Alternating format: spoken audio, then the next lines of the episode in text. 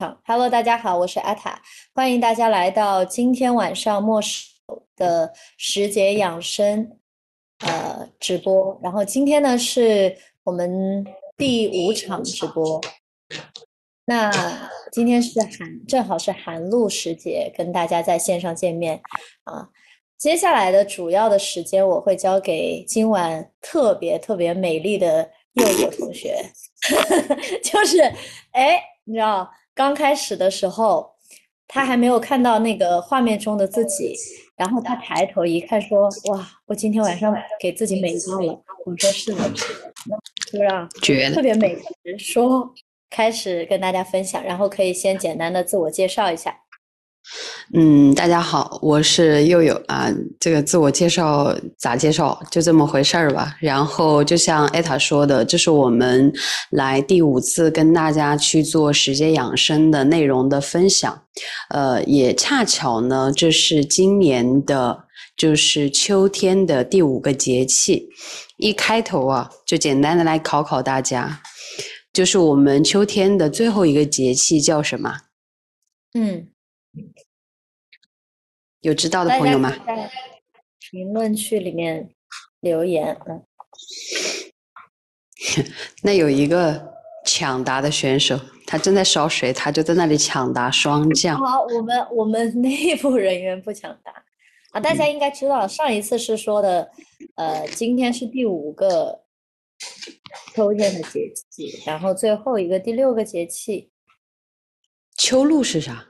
秋天的寒露，秋天的白露，秋天的白露，秋天的寒露，嗯，都可以这么讲。好，今天考艾塔的第一个问题：白露跟寒露的区别是什么？呃，白露之后是我们正式从长夏进入了秋天，啊，是不是？然后在秋露的时候，呃，其实气候发生了万。啊，在寒露的时候，气候已经发生了万千变化啊！因为冷空气真正的开始 进入到了千家万户当中，我们已经从穿短袖，又又已经开始穿起了毛衣啊。冷是的，嗯，是呃，艾塔是昨天哦，你是昨天还是今天？他在朋友圈慰问我，因为我昨天也有做直播啊，然后做。分享我昨天穿的是一件紫色的毛衣，然后完了他说这么夸张吗？都已经穿毛衣了吗？我跟你说，我昨天毛衣里面还穿了一件衣服，啊，因为怕那个毛衣透风。重点在于我非常担心我十号回长沙的时候。呃，就这么说吧，你你就你你就把身上的衣服多穿几件。我差一点，我不是说我回来之后去扎针了吗？然后艾灸了吗？我要不是及时搞那么一波，你就看不到我今天晚上来跟你做分享了。我肯定躺在我们家的床上，对，正在生病啊，那个估计就在生病的状态里。呃，是这样子的，大家可以来在屏幕上来告诉我您现在所在的城市是哪个城市吗？嗯。就是大家来，呃，我和我现在是在长沙，然后艾塔的话现在是在三亚，对，大家现在是在哪个城市？嗯，呃，在三亚，在杭州，还有呢，在深圳。诶，南方的朋友会居多一点啊，有在北方的朋友吗？就是我们今天晚上来去听直播的朋友，直播分享的朋友。就是，嗯嗯，诺丁汉郡在北京啊，苏州、贵贵阳，有在佛山，呃，会在南方的朋友会居多一些，是吗？哦，有在内蒙古，有在包头。其实为什么会问大家当下是在哪里啊？嗯，大家有没有过一个感受？其实我们现在到了秋天的第五个节气。一个季节它有六个节气嘛，就是你两个两个为一个月的话呢，其实它已经到了这个季节的尾声了。也就像上中下旬，它就已经到了下旬了，它都已经到了晚秋的时节。大家有没有明显的感受到，就是当您抬头去看进入到寒露前后的节气的时候，在北方的天空。它白云很多，同时也会呃入目所及的地方，红叶也会变得更多，就是叶子红了，对不对？或者说包括银杏啊黄了，这是在北方的秋天，尤其是偏深秋的时候会有的就是景象，对吗？但是在南方的话啊，刚刚有很多在南方的朋友，南方的秋天，你们的印象是什么样子？就是会在南方的秋天看到什么样子的景象会居多一些？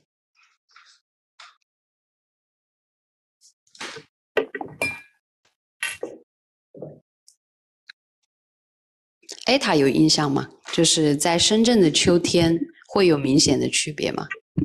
我我现在说话大家能听到吗？能啊。哦，好。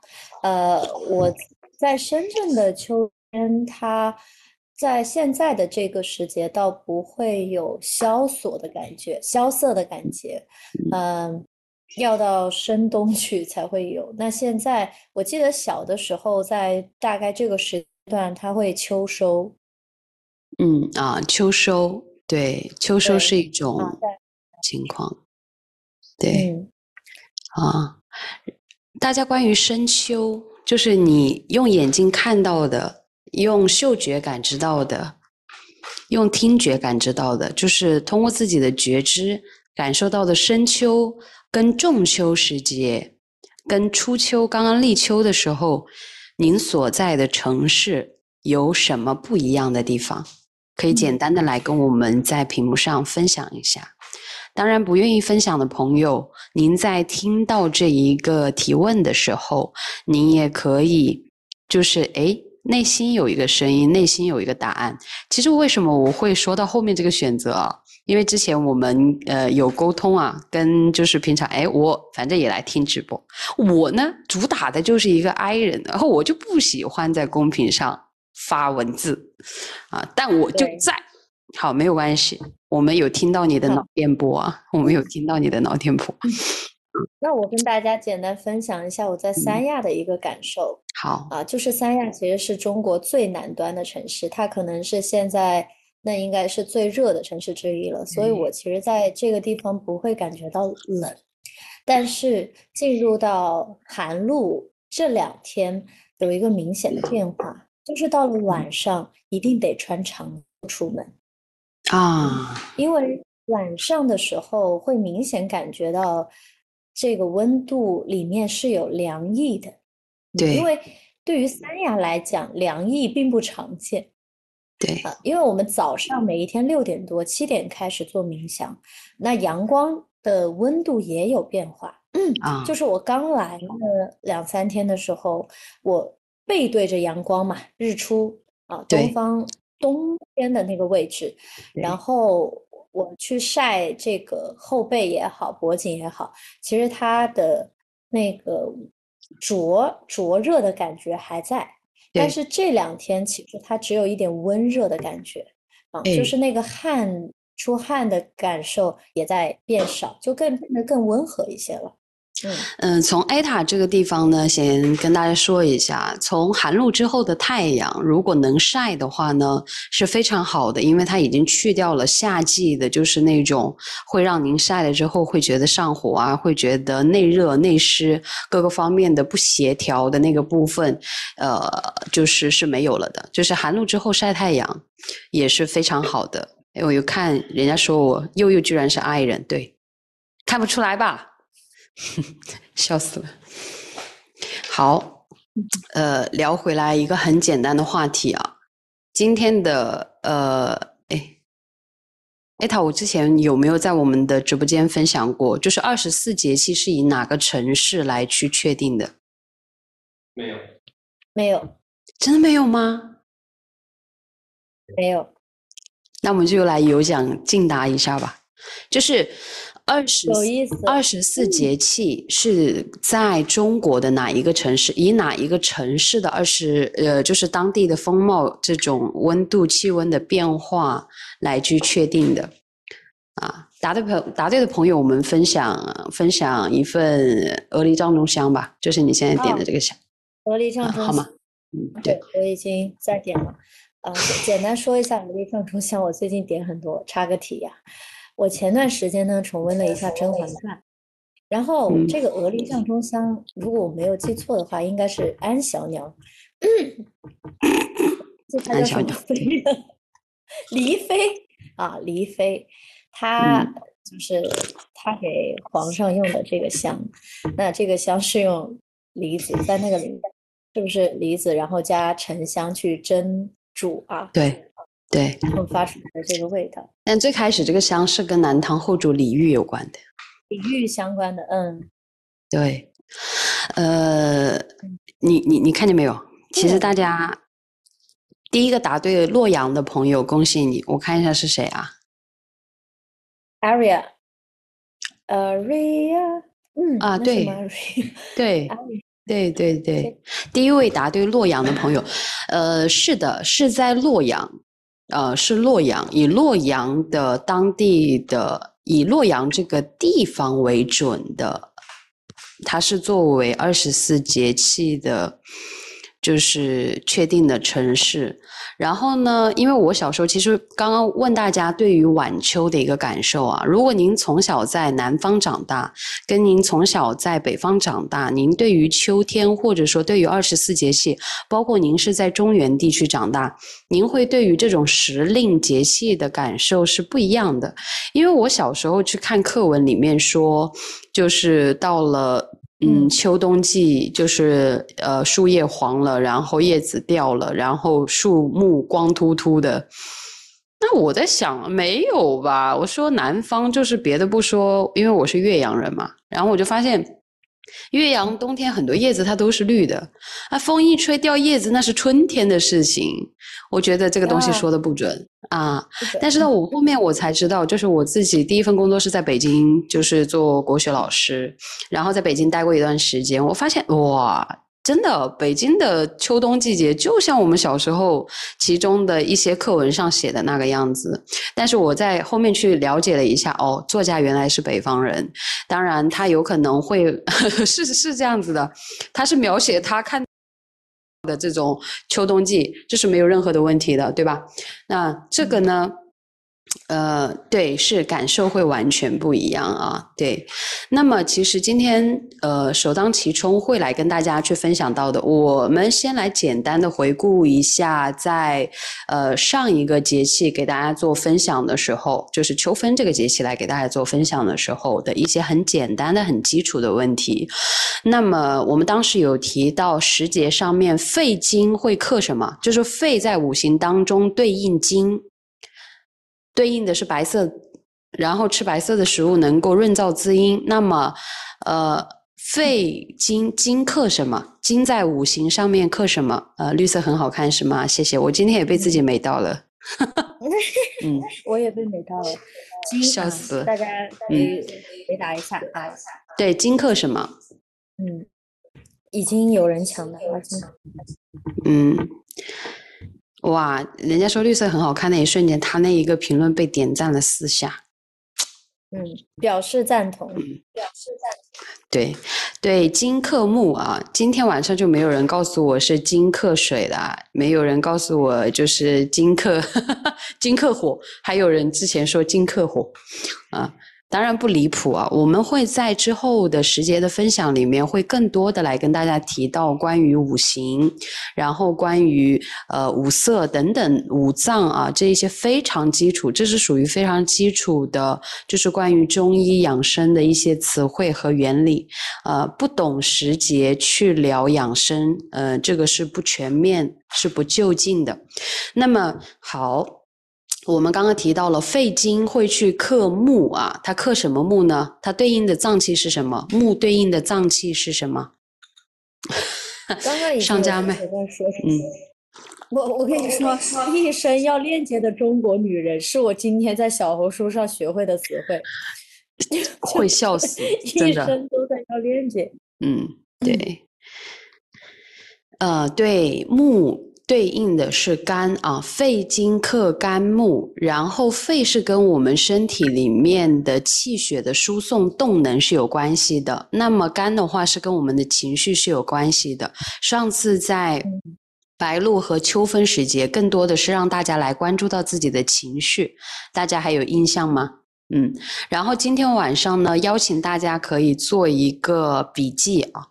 邀请大家可以做一个笔记，也建议大家在接下来的我们时间养生的分享的过程里面来去做属于您的专属的笔记。它不需要记得非常的全面，但是可以去记一些关键词。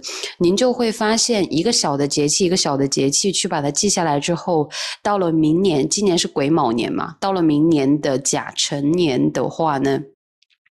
呃，到了明年的这样子同样的一个节气的时候，您会发现我们来跟您分享的同样是这一个寒露节气，同同样是一个霜降的节气，但是里面的一些细则，它会因为年份的不一样，所以会带来细节上的不一样。那么属于今年癸卯年的寒露，呃，要去注重养生的部位啊，胃还有一个是肠，这个地方呃，大家可以做一个笔记。就是一个是胃，一个是肠，然后在食物上的话呢，建议大家就是如果喝花草茶，不要问我会不会上，没得上，不上啊！我先告诉你们为什么不上，艾塔一听有可能就知道，就是喝桂花，桂花加枸杞，就是这两个东西在一起泡茶，就是您如果买的话，前提可以找到呃，就是没有硫磺熏制的桂花。的情况之下，对，为什么是桂花呢？因为我们上次提到了肺经克肝木，对不对？呃，而在呃肝，它有两种情况，第一个是它不调达、不畅顺、不舒畅，还有一种是它的肝气它又过旺了。肝木它又克什么？木克什么？有朋友知道吗？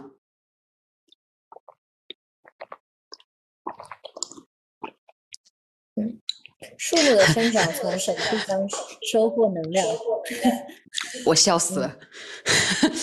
刚刚想要求连接的话，所以我聪明，我把话说在前头。嗯嗯，啊，大家回对木克什么？啊，好，木克。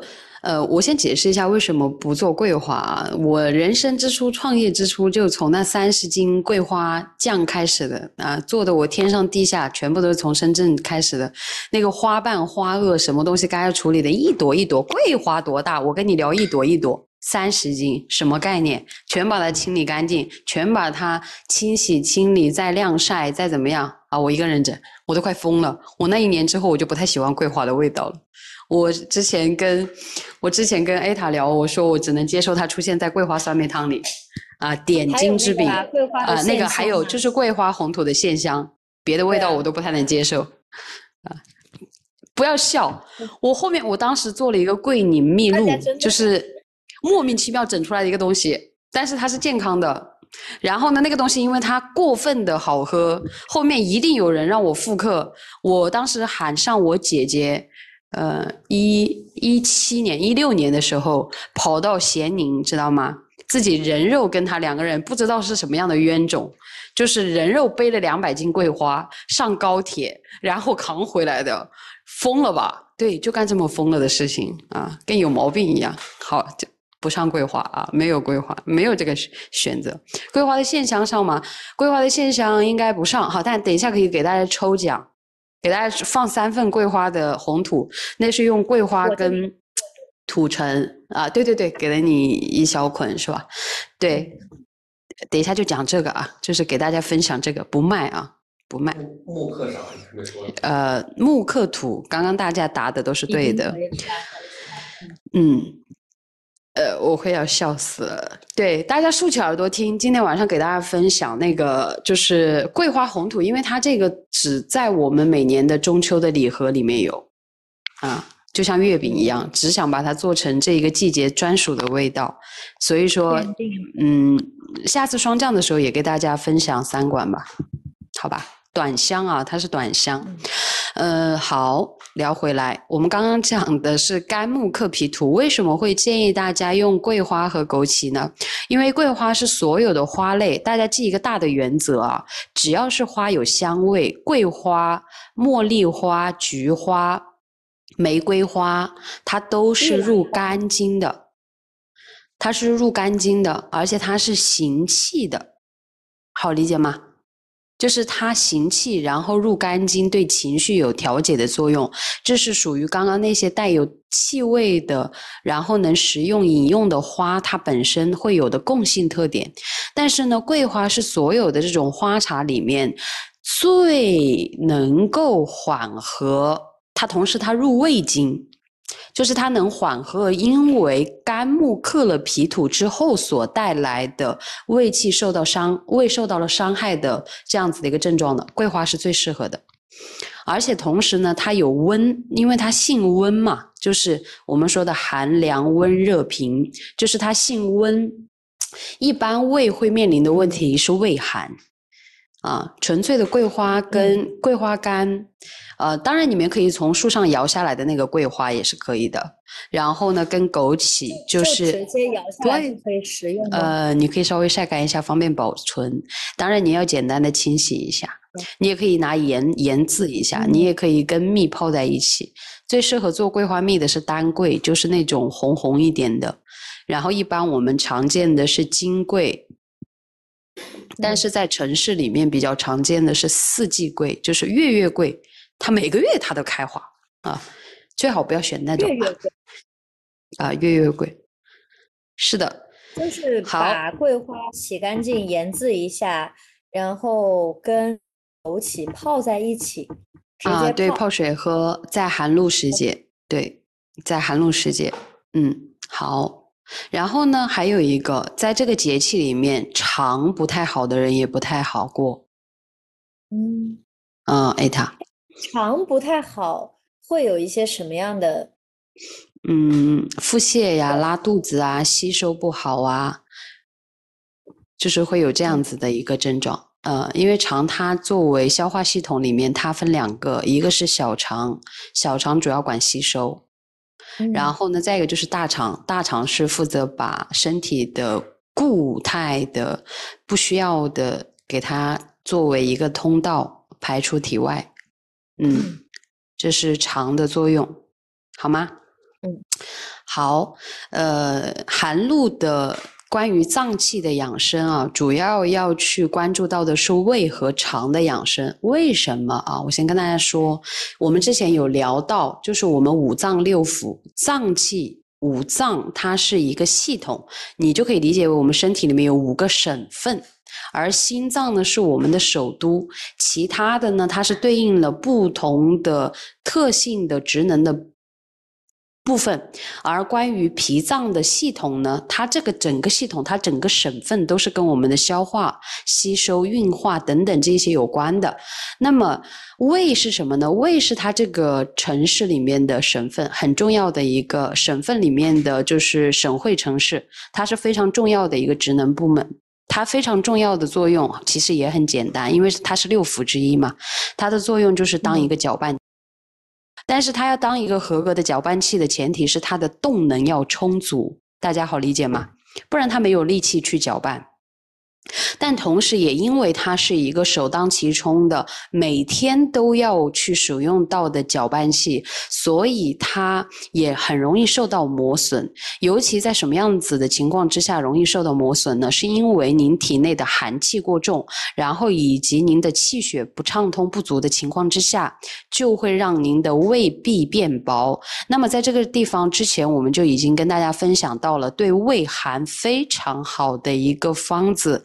食疗方就是用红枣，六到八颗红枣，每一颗红枣里面把枣核去掉，放白色的胡椒粒啊，白胡椒粒，黑胡椒可不可以？不可以。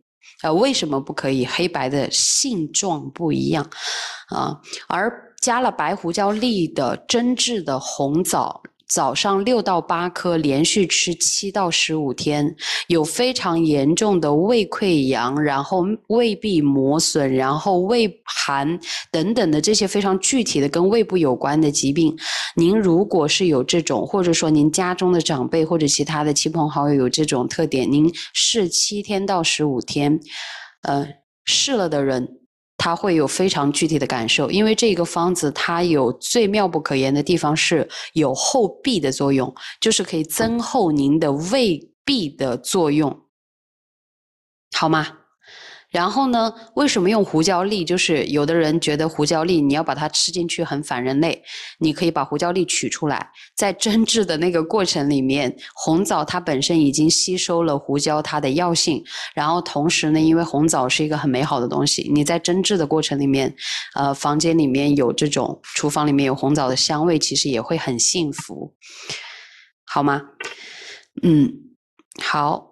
这个地方已经跟大家分享完了啊，这个方子可以记笔记，把它记下来，非常的实用。呃，我们在呃咱们的直播间给大家去分享的这些内容，主要的目的就是实用。然后呢，您在每一次的时间养生的过程里面，有听到一二三四五六七八九十条建议，或者关于日常的常见的食物，或者一些常见的就是景象，有不一样的新的耳目一新的一些感受和认知，那么。对于我们而言，我们最开始来去做分享的目的就已经达到了啊，就是您选择一到十种，呃，当下的接下来的十五天的时间建议当中选择一条，选择五条，选择十条去践行它。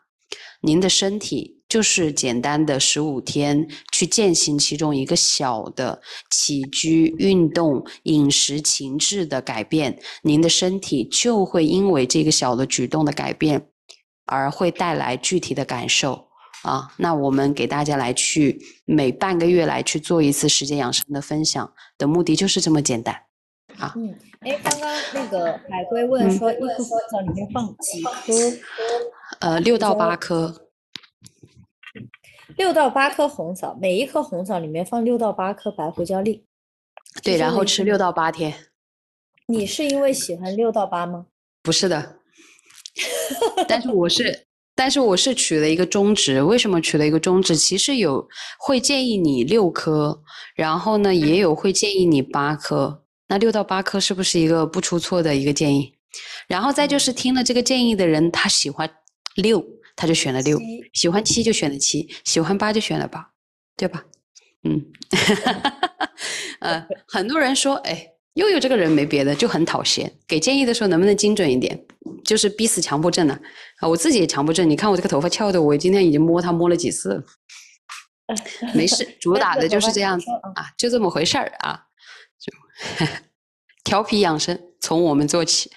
好，这个部分已经跟大家嗯嗯，还有一个问题哦，蒸蒸大概就是十分钟到十五分钟，不是水煮啊。是蒸制哦，煮跟蒸是两个概念，哎，煮跟蒸是两个概念，蒸十到十五分钟，嗯，好，还有关于这个部分还有什么要问我们的吗？我发现大家没什么别的，笔记做的嘎嘎精准，嘎嘎对，非常精准，嘎嘎好。我觉得这样很好，就是从里面放几颗胡椒到蒸还是煮到煮蒸几分钟，就这样不会。你你看到你看到这里吗？这个地方有红枣和白胡椒推荐的吗？好 有，有有啊！我若羌枣，来给你们推荐红枣的品种啊，就是产自于新疆若羌县的若羌枣。啊，你问我和田大枣行不行？我告诉你，这玩意儿我觉得不好吃。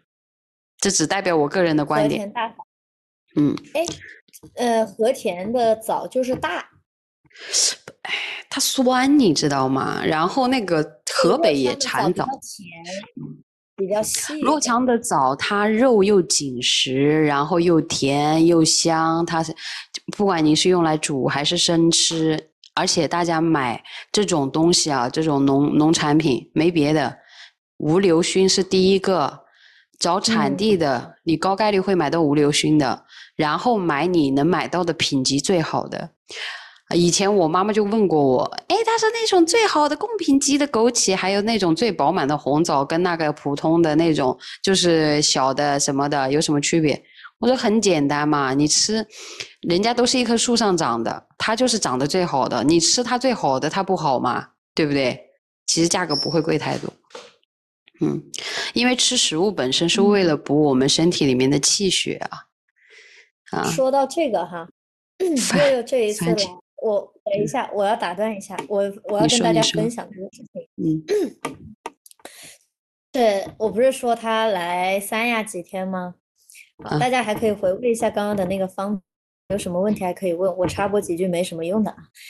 然后他来三亚之前，我就跟他说：“哎呀，三亚这个东西难吃嘞。”直到今天，我依然坚持我的观点。如果大家知道三亚有什么好吃的，请告诉我。我在这里这个胃啊过得比较可怜。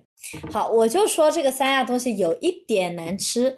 然后又又给我带了这些啊，嗯，是我的这个他来之后，我酒店的桌子上放的东西啊，有那么一点离谱，不多。好，然后在这个过程当中，这些东西基本上我已经吃完了，除了今天，呃，我有个朋友从 三亚离开，那些饼干啊、巧克力，我我不是特别能吃，所以我就分享给了小伙伴。但这里有一个特别好的东西，打破了我对这个食物过往的认知，就是大家会不会有那种看到那种罐装瓶的玻璃瓶的什么原浆啊，什么？这个会有一种某种像喝呃，就是中暑的那个叫什么来着？我一下忘记了。中藿香正气水。对，喝藿香正气水的记忆就浮现了，就总觉得那样的瓶子里面装的东西怎么会好吃呢？好，然后呢，就是这个啊，起司糖。我我这不你怎么什么东西都拍照啊？你这个人当然要留下来啦，就是这个起子糖，因为它影响了我对这个，打破了我对枸杞过往的记忆，然后有也打破了我对这种瓶装的记忆，我就说我不吃，它是属于那种塞到你手里我。我根本都不靠近 no no，你你这个部分你要让我说，哎，我想问一下，你们有没有大家是不是墨守的朋友都跟艾塔是属于同样风格的？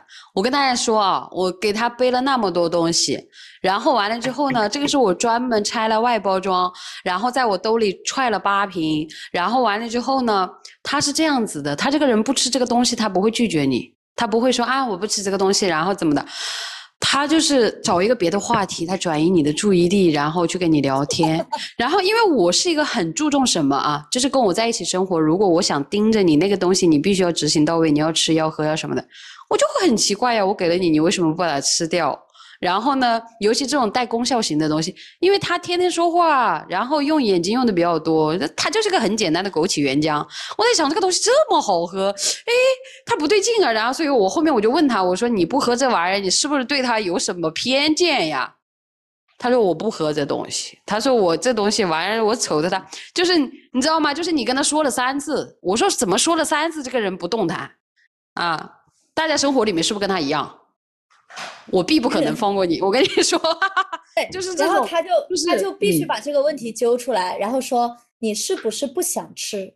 这个时候我就只能直面，我跟他说我不太想吃，因为我觉得它应该不好吃，就是我活在我头脑的记忆当中。他说你吃，他也不跟你解释，他就是说你吃好，然后这个我就有一点。就想说，哎，那我就试一下。但我喝下第一口，我就觉得说，哎，好喝哎，他说这个还不错哎，对，很好喝，很原汁 原味。它里面没有那种我想象的加什么香精的味道，那种苦的味道。然后他才会跟你介绍这个东西，它是产自哪里，有多好，源头是什么，供什么 亚运会，然后说很多，我不记得了。对呀，人家是亚运会指定的品牌，好吗？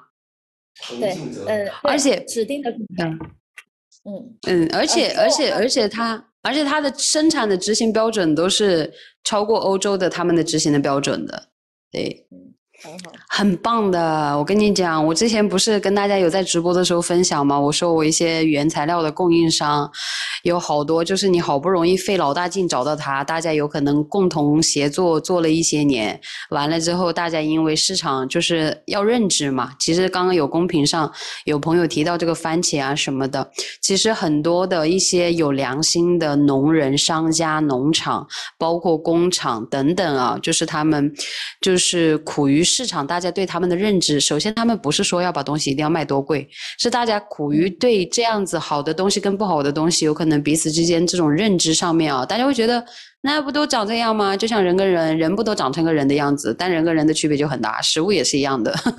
然后就会有一些供应商，就是呃，我们到今年是第九年，到明年是第十年，就是这个时间走下来，确实是你有可能有一百家供应商，里面有可能真的是不夸张，五十家到六十家就不再存在了。然后呢，你有可能这个对应的品类，你又去换供应商。我说这一个枸杞原浆的供应商是我们。一六年、一七年，我当时把市面上有跟枸杞原浆，或者说这种做原浆类的，我做了三十多家的测评，最后选的这一家。然后当时人家也是大量的一些什么东西，都是去做这种产品的研发。那个时候负债经营啊，很夸张，哎，负债很高，因为他们是属于高新科技嘛。然后呢，哎，现在一路一路慢慢的走出来，我觉得还蛮好的。对，大家可以去搜启字堂，这是他们的品牌名啊，就是在呃正常的购物渠道都能买到他们的。嗯，然后呃我们的呃我们的产品，我们跟墨守这边有分享到的时节养生的食物，然后有日常用的那些东西，在我们的就是日常的生活的分享里面，在小程序里面都是有的。但是枸杞原浆这一个。呃，这一个没上啊，没上这个啊，没上。大家可以，哎，大家可以去他们的官方的渠道可以去购买。哎，不说最好吧，就是反正是当下最好吧。也不是很谦虚，有一点，但不多。嗯，我会笑死。我在 我在淘宝上找到了，大家自己去有一个专卖店的。对，它是它，对对对，它呃，它应该也是枸杞原浆现在里面最大的工厂，然后再加上整体的在中宁，他们有自己的就是枸杞的生产基地。嗯，好，这个地方扯远了啊，聊回来啊，聊回来，怎么就差到了枸杞原？哎，我都没收人家广告费，哎。刚刚那段为什么不录下来？我发给他们总经理看一下。我的一下，已经录下来真的是夸张，从那个直播回放里面把它截取出来。我平白无故给他们打了这么多广告，笑死。好，但这个东西喝了好啊。就是如果家里有那种什么呢？有老人家，然后有正在读书的小朋友。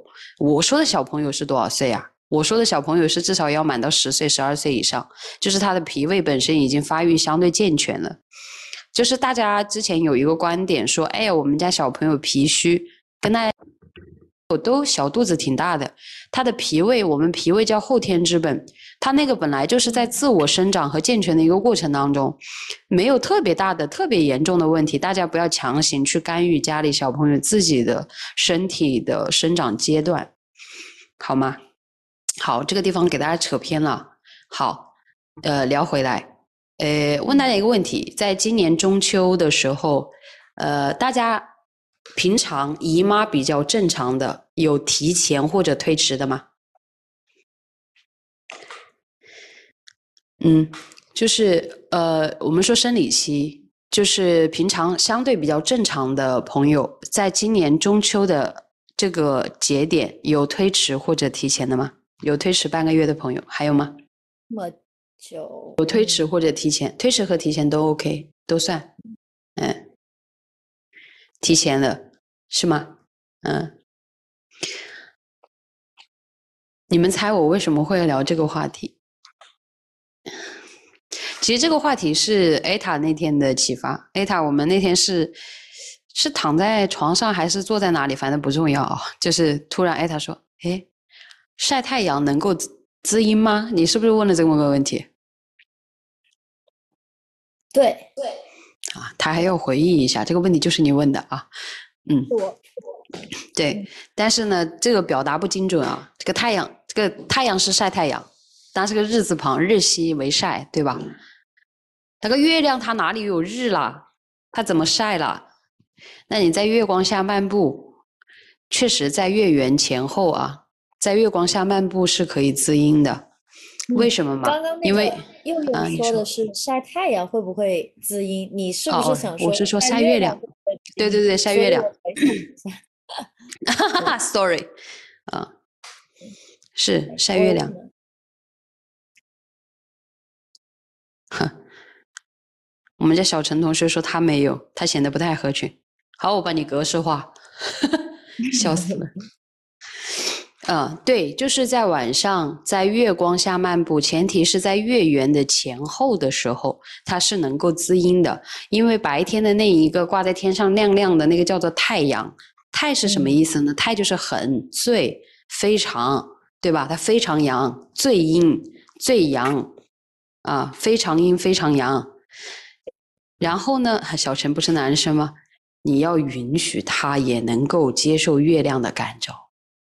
啊，好，这个聊偏了，聊回来。中秋呢，一年有十二个月，也同时意味着有十二个月圆之夜，对吧？那么中秋的这个月圆之夜呢，是一年当中月亮和太阳共同引力达到最大的那一个月圆之夜。然后大家在这个节点上啊，大家在这个节点上，经期会提前或者会推迟。都是属于一个相对正常的范畴，好理解。推迟的比较久嘛，首先你要排除一下是不是有正在孕育新的生命，然后呢，第二一个呢，就是要观察一下最近自己身体是不是气血的这个方面，是否在呃充盈这个部分是有一些匮匮乏的，是不是气血有一些虚，是不是最近有可能会神思比较。呃，亏损的比较厉害一些，那可以简单的吃一些红枣啊，六颗很精准了，六颗若羌枣，吃早上吃大概三天到七天，然后晚上加一个泡脚，就是排除我最开始说的啊，就是正在孕育新的生命之外的这个可能性的话，是可以用用佑佑刚刚那个建议，是能够让大家如果家里有红糖膏的话会更好。啊，早上七点到九点喝一杯红糖水，那可以更好的来去让自己的经期回到一个相对正常的一个范畴。然后大家知道，就是说我们地球上的潮汐是受月亮的影响的，这个是知道的吗？嗯。那么人的身体跟呃地球有一个非常大的接近之处，就是我们身体里面百分之七十都是水。这说明什么呢？这说明男生也是百分之七十都是水哦，他没有说男生就只有百分之三十是水哦。那么其实只要是人，只要是地球上的生物啊，就是我们聊到的，它或多或少的，它都会受到月亮的，就是引潮力的影响。但是呢，因为女性，女性她是在阴阳里面，这个性别本身是属于阴嘛。好理解吗？男子为阳，然后我们的血是上应太阴的，下应海潮的。这话我有说明白吧？啊，所以我们海水就是我们身体里面的血液。啊，这是从另外一个角度来去跟大家去讲气血啊，它会受到更大的这样子的一个天体的，以及在不同的周期，天体本身有自己它的运行周期，受到不同的周期的直接的一些影响。所以，如果大家的经期有推迟、有提前，然后有这样或者那样的，跟平常有一些迥异的情况，其实是可以看一下。是不是处于这个不同的月圆还是月盈月亏的周期，也是会对我们是有影响的。而且情绪是需要流动的，所以其实会说男生也是会有大姨父的，也就是这种说法。呃，男生的就是整体的性格，呃，偏更加的细腻感受一些的话，他是更容易受到月亮的运行的影响的。啊，你非得拿星座来说，星座它十二个也有六阴和六阳，啊，阳王就是我们前面讲的狮子座，阴王就是我们讲的天蝎座，啊，哦，嗯，这个部分是基于我们 A 塔前面问我的一个问题啊，再加上中秋刚过嘛，这等于是中秋的假期之后恢复工作的一个阶段，来刚好跟大家来去做我们的寒露时节的分享。那么，从寒露这个节气开始啊，寒大家会发现它是有一个呃宝盖头这么一个写法，对吗？它是寒露开始，后面会接着有什么呢？小寒、大寒、霜降，然后大雪，然后小雪，就是从寒露这一个节气开始，大家会明显的感受到。因为前面我有发现有朋友说，哎，你对寒露的感受是什么？他在公屏上有说到，发现要穿袜子了。那么您的觉知是非常敏锐的。啊，您的觉知是非常敏锐的，就是白露之后不露身，寒露之后不露脚，非常的关键。那么这在今天就是会跟大家分享的第三个话题：寒露的时节养生，除了胃肠很重要之外，非常重要的是三个地方是不能漏，而且这三个地方有它非常具体的保健方式。第一个不能漏的，艾塔知道在哪里吗？手臂、脚底板，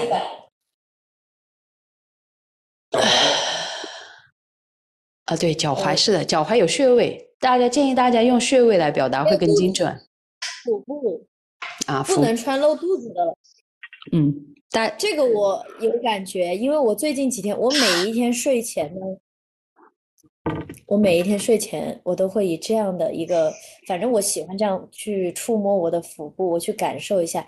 我最近几天感觉到它比平时凉一些了，呃，所以我就想到了不能露肚子。啊，有看到大家达到了，就是大椎穴和三阴交，没错，这两个是上面和下面。现在我们今天的第一个关于那个桂花红土的香的分享，在腰腹、腰部和腹部有非常重要的两个穴位。答答对的，答对其中一个的朋友，对，答对其中一个的朋友就可以来去分享。就是我们的桂花红土的那个香，嗯，有两个穴位，腰腹。要不要给一些提示？他们是前后对应的吗？不用对应。啊，不用对应，OK。但就是在腰腹部，但很重要。嗯，神阙、关元。好，第一个答神阙的先分享一份啊。啊。嗯，好，神阙和命门，神阙已经被打掉了，那么。腰部就还会有一个，就是腹部的那个部分，腹部的那个穴位已经被打掉了，还有腰部有一个，或者说不叫腰部吧，就是属于我们的身体的中部，但它是属于背面。我这个说的很很细节了，已经。丹田还是在腹部的，丹田在前面，但不是命门。关元和在前面，官员、神阙和丹田这些可以。回避掉了，大家回答那个 膀胱经两边脊柱那边。人人中人中在这里啊，我们聊的是腰腹啊，怎么就达到了人中啊？你夸张了吧？我真的是要把你格式化掉。我一看是原来是你答的，我觉得太离谱了。我也想到了这个，百会在脑袋上啊，百会穴。好嘞，大家就开始了。好，腰眼穴都来了。嗯，大家开始了对于穴位的。啊，肾重进法，三焦是不是？怀疑大家猜不到了，没事的，你们给我省一份香，多大的事儿啊！我又多了一管香，能够多点一下。气海足三里不是在腰腹，腰百度，你不能把那个腰腹前后的那个呃那个腰部的那个穴位全答了吧？八四，很关键，那个穴位很关键。那个，你再你再给一个方向。呃，下面配裤子嘛？啊，它属于裤子的，它属于裤子的区域，裤子会覆盖的区域了。裤子？嗯，它属于裤子，穿的裤子会覆盖的区域。在阳面吗？对啊，在阳面啊。先跟大家说，阳面人的前后分阴阳，后面是背为阳，腹为阴啊。鱼穴，带脉不是穴位啊。你已经越来越夸张了。哦，有人说对了，但是他没有把中文打出来，你知道是什么吗？八髎。对，八髎穴。来，把八髎穴帮我把它答对打出来。Kara，哇！怎么打呀？我也不知道怎么写。来，大家把八髎写出来。你们都还要靠我在这里给你们打字儿，哎呦我的天呐！哦，这个字确实有点难打。你们要是打八髎穴，你的输入法不出这玩意儿，把那个输入法换一下啊。他他他不支持中国传统文化的分享啊和传播啊，他障碍啊，笑死了！我知道苹果没有，我上次拿拿他的手机输入，我说你这个玩意儿怎么连莫爷莫爷是一个词组啊？他说不可能没有啊！我说没有啊，笑死！啊！我之前说过，他反正搜的说没有，是真没有。有可能你打的是默写，但是这个问题你也不会出现这个问题。好好，这不重要啊，只是跟大家调侃一下。聊回来啊，聊回来。是这样子的，简单跟大家说，在。寒露时节有四个穴位，三个部位，四个穴位是要非常注意的。第一个是我们的大椎穴，有一句俗语啊，大家可以记一下啊。为什么俗语要记呢？因为你可以分享给家里的小朋友啊，对吗？现在很多人都不太知道我们日常会用的一些俗语的，其实它是包含了很多，就是我们老祖宗的日常养生的智慧的。你这个太恐怖了，把我那个十公分的拿过来。他拿了一个八公分的，我我是出行，这是一个什么？哎，这是我带的那一个吗？大椎，我跟你说，非常的笑死了。对，呃，是这样子，大椎穴啊，有一句俗话叫做“神仙都怕脑后风”，听说过吗？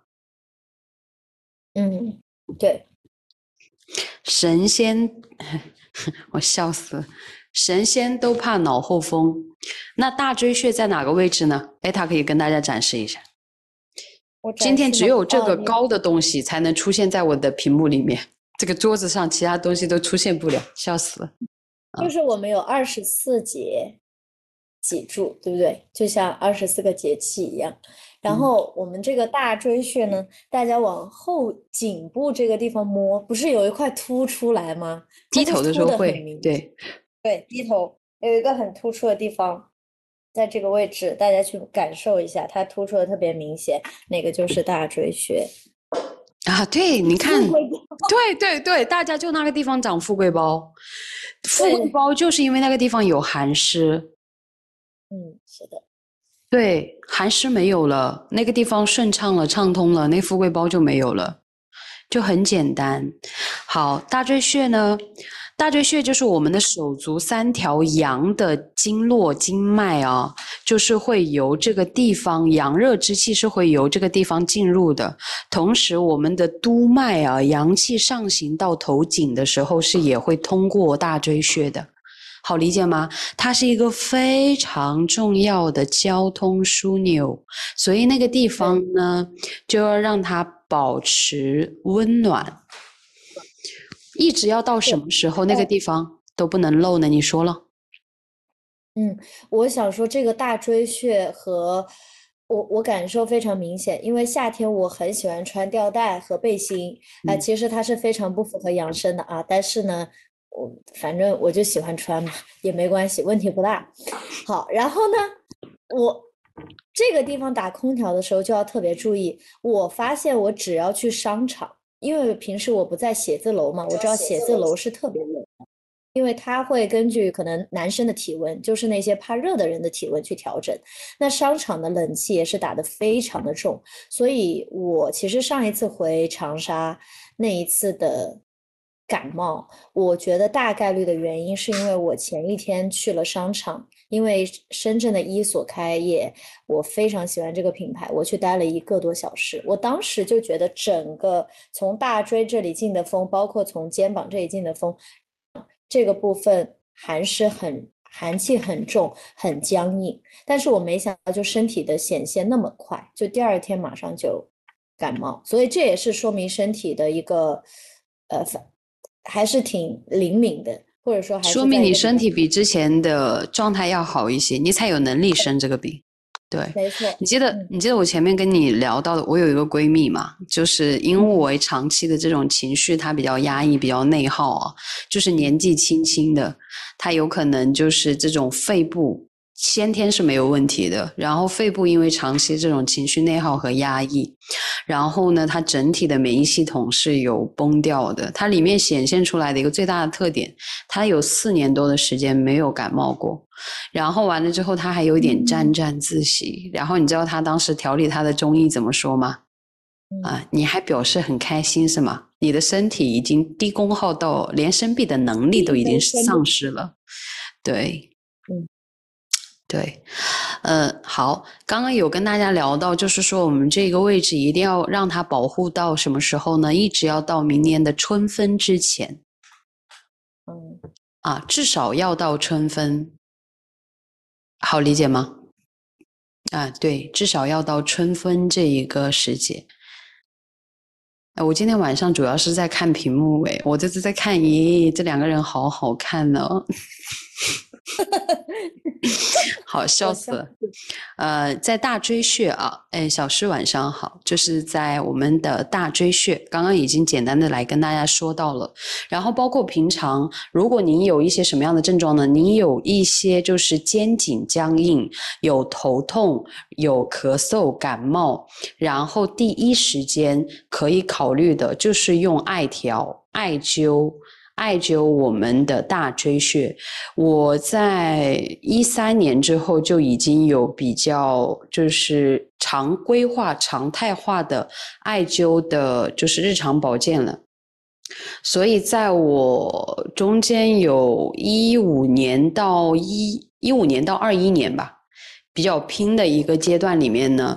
我每次觉得自己有可能有感冒的前兆的时候，当然那种情况也比较少，但是有感冒的前兆的时候，我有可能，呃，实际情况不允许我生病啊，我就会在那种情况之下会直接先艾灸大椎，一般第二天就好了，很反正对我非常见效，就是一般到第二天就好了。然后呢，这一次我不是跟你从三亚回来嘛？其实我已经有时隔一年多的那个环跳式的头痛，已经是没有了。但是从那天我们俩觉得不太对劲，那天晚上就从这里有，然后又延续到了这个地方，然后这两三天一直在攻坚治疗，现在恢复的非常的正常。中间有很关键的一环，就是艾灸，再加上晚上用艾叶泡脚，然后再穿衣服。你看我穿毛衣，我可乖了吗？不是，对不对？穿衣服就可乖，然后盖被盖被子也可乖了。所以其实当时也是我那个针灸医生提醒了我，他说：“哎，有没有可能是你就是受了寒气，受了这种寒凉阴气的侵袭？”我说：“哦，那就很简单，就是让自己变得重新变得温暖起来。”嗯嗯，好，那问题，那你说，是说到大椎已经讲完了嘛？呃，大椎没讲完，大椎还有最后一句话，就是就是大椎暖，肺就不会凉，这个很关键。嗯，啊，我讲的时候同时说好啊，那个大椎穴不应该露之外，这个位置胸门口，就是我们说胸前这个位置也不露。什么？我马上就把它给塞好了，是这个位置啊，因为这个其实就是你的肺部的位置啊。肺是娇脏，五脏系统里面只有它是最娇弱的，它最娇气也不叫娇弱吧，受不得一点委屈，受一点委屈它就开始给你玩花样。你说？嗯，我我呃，我想接下来应该会说，就是关于这个八髎穴啊，对啊。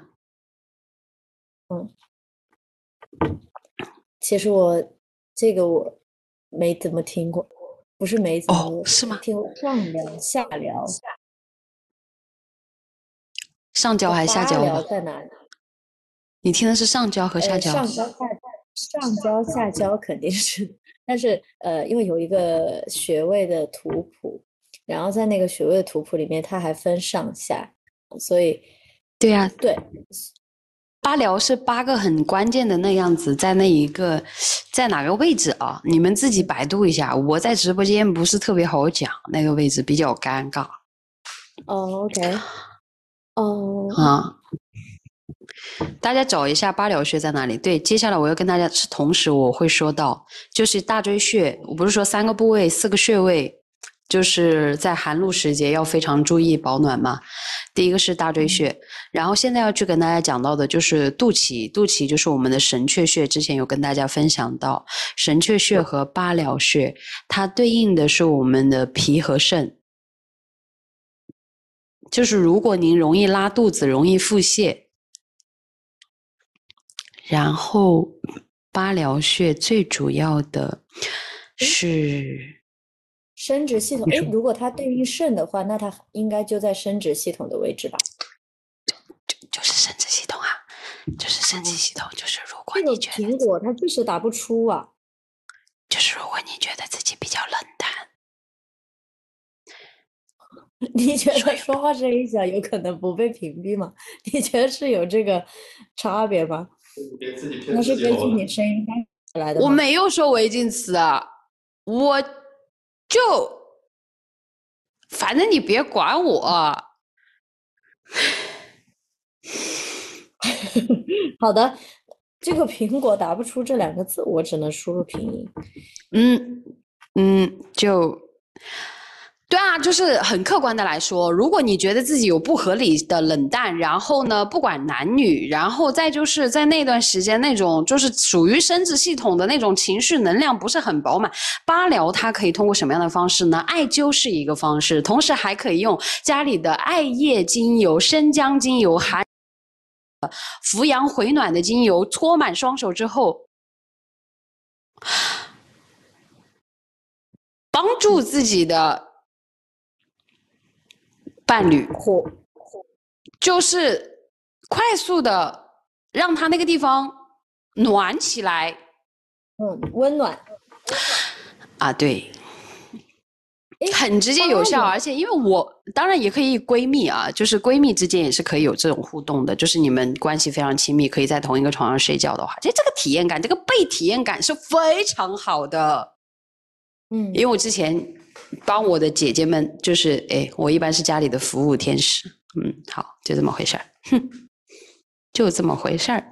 八疗啊，谁是谁知道？刚刚已经跟你们讲了，一个是艾灸啊，还有一个就是用家里的那个艾艾艾艾叶，或者说那个什么生姜精油啊，就具有这种扶阳回暖的，能够有暖意的。然后完了之后呢，将手搓热之后，然后就快速的按摩，让这个地方变得更加的暖和。嗯，然后这个地方会对宫寒，而且是长久的宫寒，然后以及腹部的肥肉松软肥满，啊，以及就是手脚冰凉，啊，这都是叫做什么啊？提升前面我跟你们讲的那个阴阳和合的那个能量饱满之后的附带性的好处，嗯。就通过一个是八髎，你这样子啊，然后再就是捏带脉啊，就是让腰腹这一圈非常的嗯就健康。哎，我想到说到这个带脉，我感觉到一个事情，就是昨天温度降了之后，我发现带脉它就有一点不不活络，然后有一点隐隐的痛，然后后来我就捏了一段时间，然后去给腹部用精油做了。上一次直播里面介绍的那个推的动作嘛，然后我就发现这个症状就呃缓解了。姨妈期为什么要按摩拔疗呢？可能大家意思就是说我每天都按摩，然后姨妈期要不要停？拔疗这个位置自己按不到的，不太方便按的。OK OK，好吧，反正就是说姨妈期不要按呗，就是这个意思。一个月姨妈就来一周，还有二十三天，你就一定要在姨妈期按摩那个八髎吗？是不是？一个月其实八髎一周有一次可以的。好了，好的，嗯，好，这个部分我讲了，这是脾肾同治的啊。啊，不长胖，虽然这个话呢让我说没有什么说服力，但是我长胖的原因有非常多种。哎，我突然发现我胖也挺好看的。好，我要瘦三十斤。好了，这个对消化不良也是有好处的，就是在艾灸神阙穴，神阙很好找，肚脐眼，您的肚脐眼就是自己的神阙穴，您的肚脐眼正对的后腰的位置就是我们的命门。然后在艾灸的这个过程里面，日常的保健穴位是命门跟我们的就是神阙穴是同时可以艾灸的。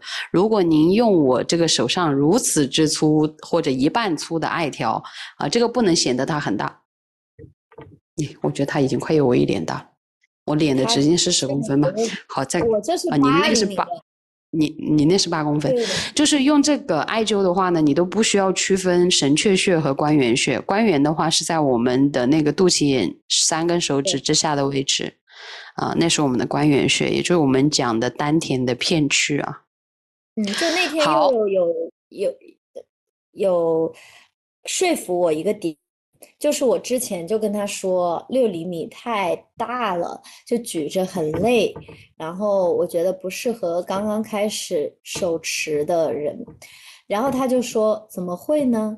他说刚开始大家找不到穴位，如果用很小的，比如说两厘米、三厘米的艾条的话，其实很难灸到那个准确地方，比如说神阙和关元，那就要灸两次。啊，哎。但是用这个，他说大的话只要灸一次，我觉得也有一定的道理。你不需要精准的知道穴位呀，就像那天十公分的艾条勒在你的背上，三个片区往下移动就全部覆盖了，是不啦？架子哦，这个是会上的，因为真的很好。我上次生病就是靠它了，然后我就强烈的要求上架，不知道啥时候上，应该这两天吧。然后我们会用很低。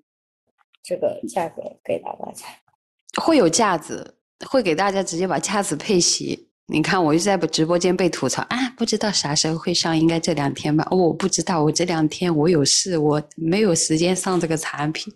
这个产品是我跟艾塔说，我是市市面上卖艾条的人那么多啊，当然我选的艾条很好，这个我知道。哎嘿。好，上上上上上上，用很便宜的，不是用性价比很高的方式给大家上日常保健灸，谁灸谁知道，就这么回事儿啊！我笑死了。呃，带着有架子美容院，好行好，这个部分，因为我其实后面想的说上你，我不是说要吐槽一下艾塔啊，我九月上旬去做活动的时候，他那个时候跟我讲，他那里艾灸什么的，他说可好了，我相信可好了，贵呀。一千五百八十块钱一次，你换我金牛座必不可能。你不要这么说好不好？不是，我是这样的，不是我每一次都一千五百八。我的意思是，这一个老师他是治疗那种疑难杂症的，不是说每个人都需要去他那里。然后他就是没有没有，不是不是不是，我要吐槽你的点是什么？然后那天晚上，当然我们那天晚上聊工作聊到了很晚啊，就是，然后我后面跟他讲。我说，要不就给大家上艾条嘞，呃，要不就上吧。我说这个艾条，我我自己的这一边的，就是私定调理的客户，我说给他们就是特别便宜，几百块钱，百块钱，然后多少根艾条再加个架子，我说一个夏天就这么过去了，挺好的，性价比非常之高。然后他当时没有理我，重点是你当时没有理我，然后他这个人他自己生病了，跑过来。呃，就是哎，明天晚上这个直播能不能播了？我说，你来了，我给你艾灸了。雷完了说，哎，他说我发现我能艾灸了，我娘们儿能战斗了。完了之后呢，这个玩意儿能不能上？他说能不能上？哼，笑死了。就要体验到才会上，就是这一定程度上说明我的那个严谨，就是我没有自己体验过的东西，我是不会上。对，好，这个部分呢，就是已经呃跟大家说了啊，两个部位，然后三个穴位，最重要的这几个穴位当中，还有一个就是我们前面讲的叫做三阴交。三阴交是在哪个位置呢？是在大家脚踝的内部。它既然叫三阴交，就像我们刚刚说到的大椎穴，大椎穴是手足三阳经络啊，就是手足的。呃三条阳的经络的经过的地方，三阴交它也同样是三条阴的经络交汇的地方，所以它是非常重要的。然后脚暖的人，大家其实是可以用一些好的症状来去做自我甄别的。如果您不符合，我们就用对的方式让自己符合就可以了。脚暖的人。也会对肾比较好，而且同时会抗衰，会老的比较慢，啊，所以大家希望大家能够做一个乖乖穿袜子的宝宝，好吗？啊，这个为什么会说这个话啊？我家里有一个姐姐，就特别不爱穿袜子，你知道吗？我瞅着她真的是怎么说说说说不听，啊，大家学会好好穿袜子，你穿个丝袜。都比你不穿袜子好，好吧？啊，三阴交那个地方啊，如果有条件的话，你作为一个穿搭的时尚美少女，你也可以老是在秋冬季配靴子，这也是一个蛮好的选择，好吧？好不好？呃，好了，在这个穴位的上面，我们需要注意的是这个部分，但同时还有一个。我问一下大家，大家有膝盖不舒服的人吗？就是日常会膝盖不舒服，或者说家里的长辈膝盖会不舒服，有吗？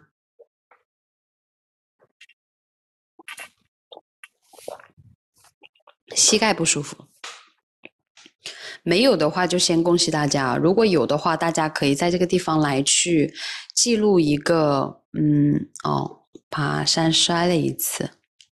有吗？啊，膝盖不舒服，呃，比如说之前有跑步的习惯，然后之后因为膝盖的原因就不跑步了，或者说家里有长辈，就是说膝盖有可能长期之前劳作，然后有受损，然后膝盖不舒服，或者说就是自己不经意之间就发现自己的膝盖就是不太舒服，有没有？啊，膝盖突出磨损，天冷膝盖痛。还有半月板损伤，好是这样子的。首先呢，膝盖跟我们的心脏是相连的啊，所以为什么悠悠会在这个时候来问大家一个问题，就是有没有膝盖不舒服？膝盖跟心脏相连，嗯，然后膝盖的后面就是那个膝盖的后面啊，我们说腰背尾中求，就是什么意思啊？膝盖的后方有一个非常重要的穴位。叫做委中穴，呃，如果您如果您的伴侣容易觉得腰痛，有腰子被偷了的感觉啊，也是可以来去按摩委中穴的。然后我这个话说的很生猛是吧？用最温柔的话说最生猛的内容。哼，好。胃中，我们先说前面的问题啊，先说这个膝盖前面的问题，是告诉大家，就是这个关节，大家身上的关节都很重要，然后这个关节它尤为的重要，尤为的重要。第一个呢，是可以挑选一款跟自己有关的护膝，就是自己会觉得好的、舒服的、能够防寒的。第一个物理上的防寒，对膝盖而言，尤其在秋冬季，它是非常的直接、有效的、好的。保护和防护的一种方式，这个地方我有表达清楚吗？它呢，就是它跟心脏相连。那么您在强劲自己心脏的能力的时候，以及去强劲身体的气血，让气血能够去濡养膝盖，这一个关键就是这个。去养护他的思维会很关键，然后跟心脏有关。其实，如果您是有听到我们的时间养生到今天已经到了第五次分享的话，又有经常会跟大家提到的一个概念，叫做今年是伏火之年。哇，我送你的杯子真美。然后呢，呃，今年是伏火之年，会对心脏是会有很大的挑战的，因为在夏季该热的时候。天气并不是特别的热，然后在不该热的地区，北方的地区温度又非常的高，所以会对心脏有很大的挑战和负荷。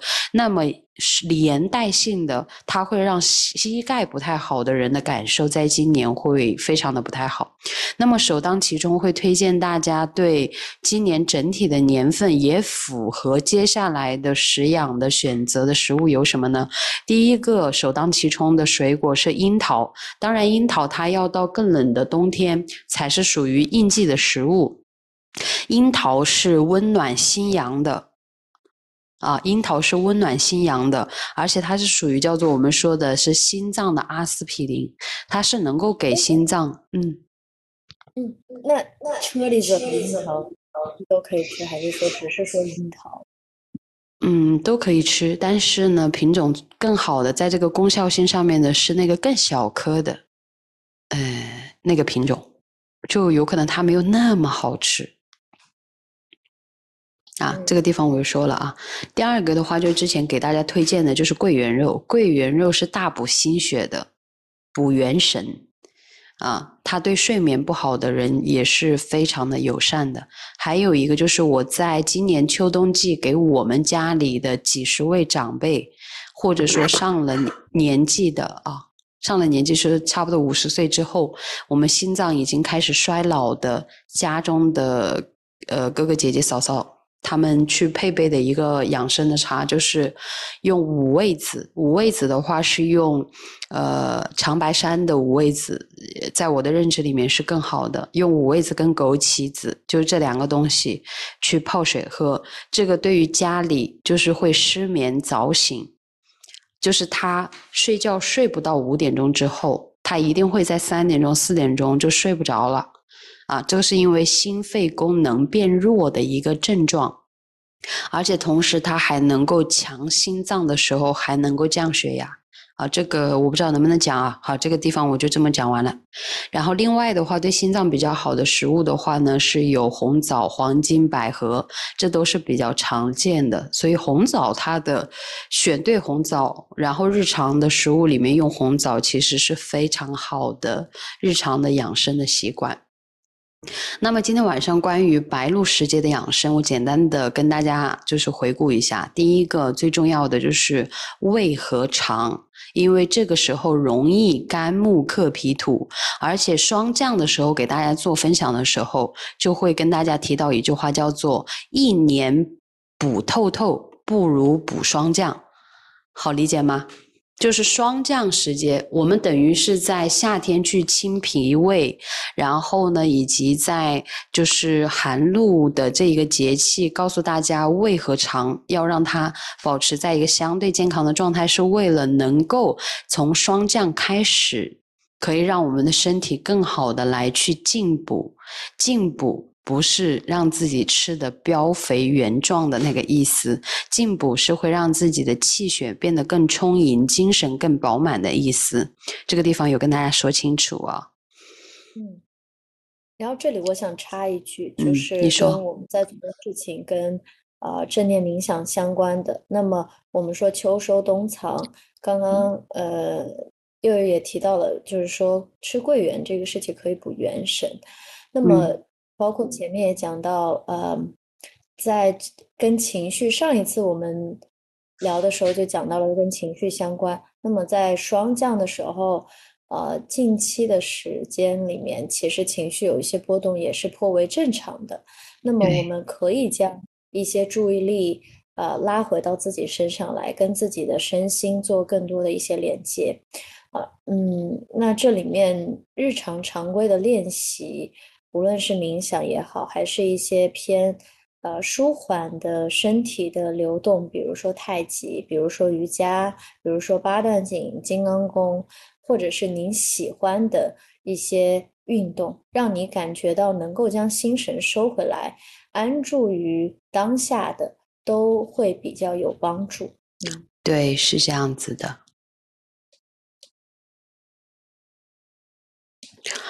一年补透透，不如补补霜降。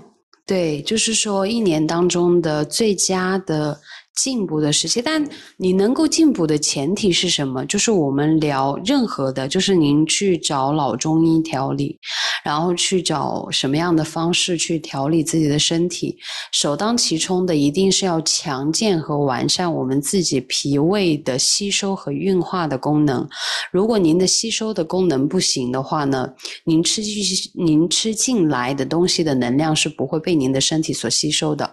如果您的运化功能不行，你就会发现有的人为什么他去吃人参啊，吃我们说的大补的那些东西，他反而会有一些胀，有一些上火，他会有一些不耐受的身体的反馈，是因为您的身体的运化的能力不行，是不能够很好的去，就是对于这个部分有更好的吸收和运化啊，所以是任何的阶段在进补，只要但凡我们说到进补的这一个部分。要更多的是先将脾胃，因为脾土嘛，它是一切的根基，要将这个基础打得牢啊。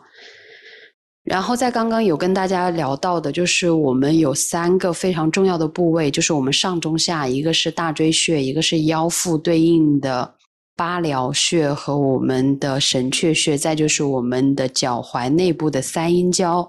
在从寒露之后一直到明年的春分，在穿衣服上面都不要露出来，然后对应的就是日常保健的方式，呃，可以选择艾灸，然后同时也可以在八髎穴的时候可以选择用扶阳回暖有这些特性的精油，将双手搓热之后，更好的来去，嗯，那也不叫按揉。就是说，你看啊，脑子里想象一下，用什么样的方式方式能够快速的用你的温度去让那个温度那个布，哎，对对对对对，呃，但是这这种就是这，嗯，搓，其实呃，搓是一种方式。有一个很好用的方式，就是手法。这为什么会聊的手法？这实践出真知，就是双手就是十指相扣的时候，用这一个，因为您的手上是有精油的嘛，它是不会让皮肤跟皮肤相擦的时候不舒服的。然后用这个部分，你可以更好的用力呀，它可以快速的让那个就是您想温暖的对方的那个八髎穴的那个位置可以变得更加的舒适。嗯，真的体感很好，大家可以试一试。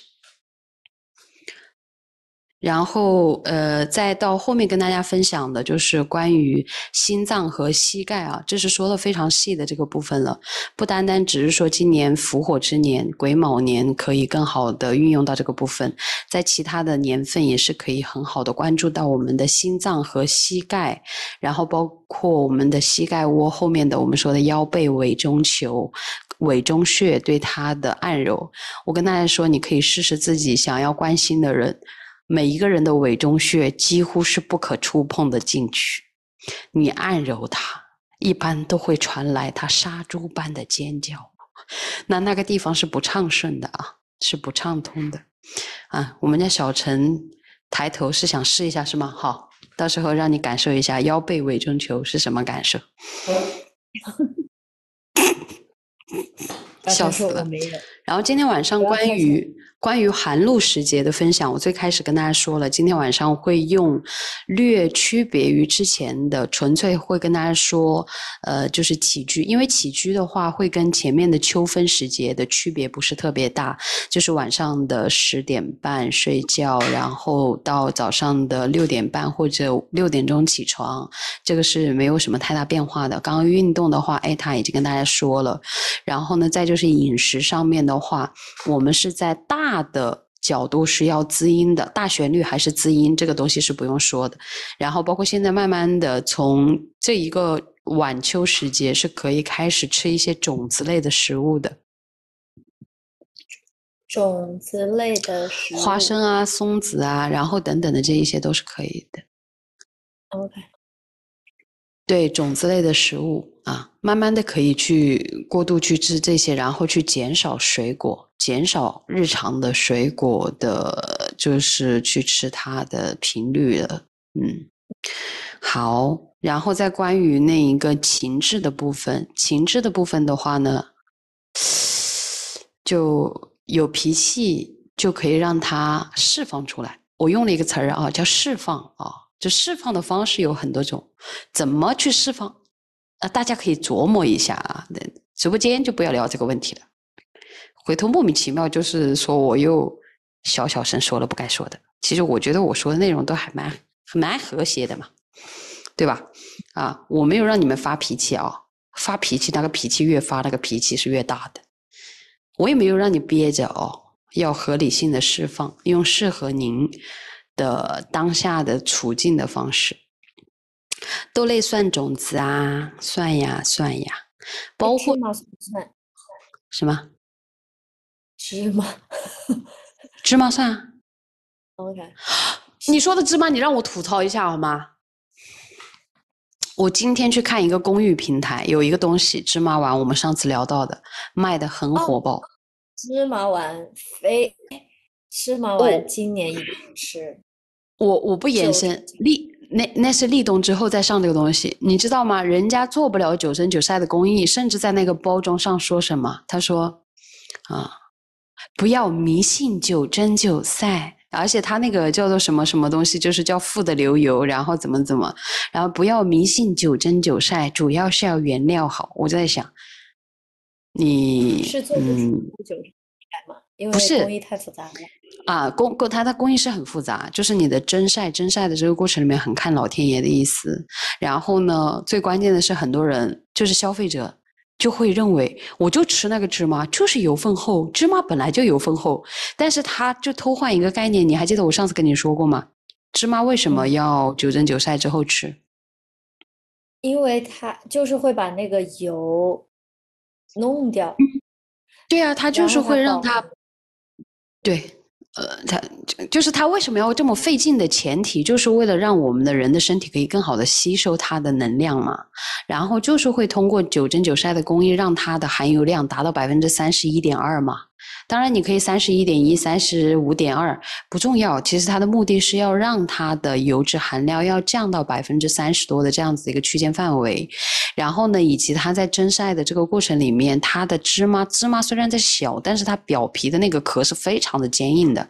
您通过正常的用牙齿去咀嚼是没有办法可以很好的给它破壁的。说一句不雅观的啊，很多时候你怎么吃进去就怎么排出来，那不就白吃了吗？那吃东西怎么可以白吃呢？对，再加上，哎，反正就是诸如此类吧。但是人家销量挺好的，人家一个东西给他卖个几十百把万份啊，不是几十百把份呢，是几十百把万份。然后最关键的是，那个东西它很多人就是消化本来就是消化不良，那个东西本来就是也会给就是肠胃吸收消化不太好的人去吃的。